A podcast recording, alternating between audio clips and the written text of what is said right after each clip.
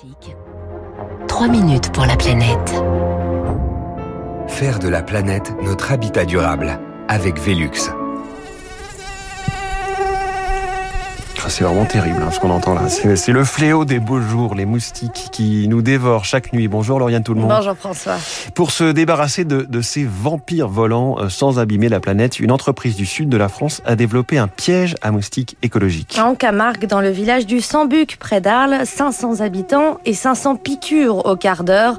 Mandy Graillon est la vice-présidente de la communauté d'agglomération. C'est quand même un handicap à la fois pour les habitants qui ont à subir cette nuisance au quotidien, mais aussi pour les touristes, ça peut être euh, très désagréable quand on en a en grosse quantité, c'est-à-dire euh, du mois de mai jusqu'au mois de septembre. Avec la chaleur, les moustiques envahissent la Camargue de jour comme de nuit, mais pas question ici d'arroser le village d'insecticides peu respectueux pour l'environnement.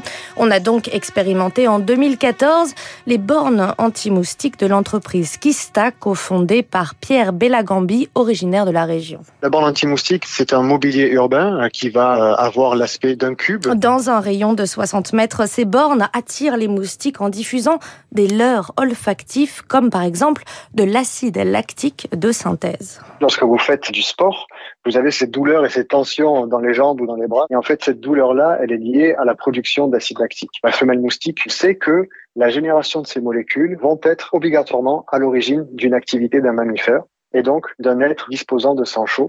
Et la femelle moustique a besoin de sang chaud pour porter à maturation ses œufs. Pour compléter le piège, la borne émet aussi du CO2 recyclé qui imite le souffle de l'être humain.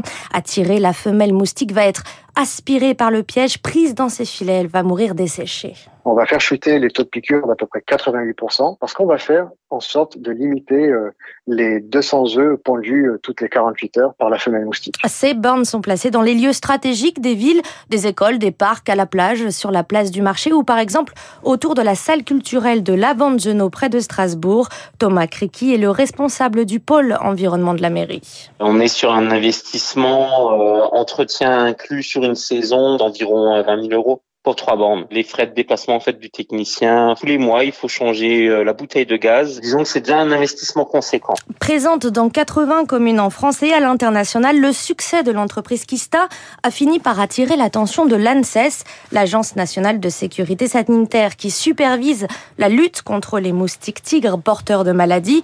Inquiète donc de voir les mairies investir massivement dans ces bornes. Hier, par exemple, on a déjà dépensé plus d'un million cinq cent mille euros.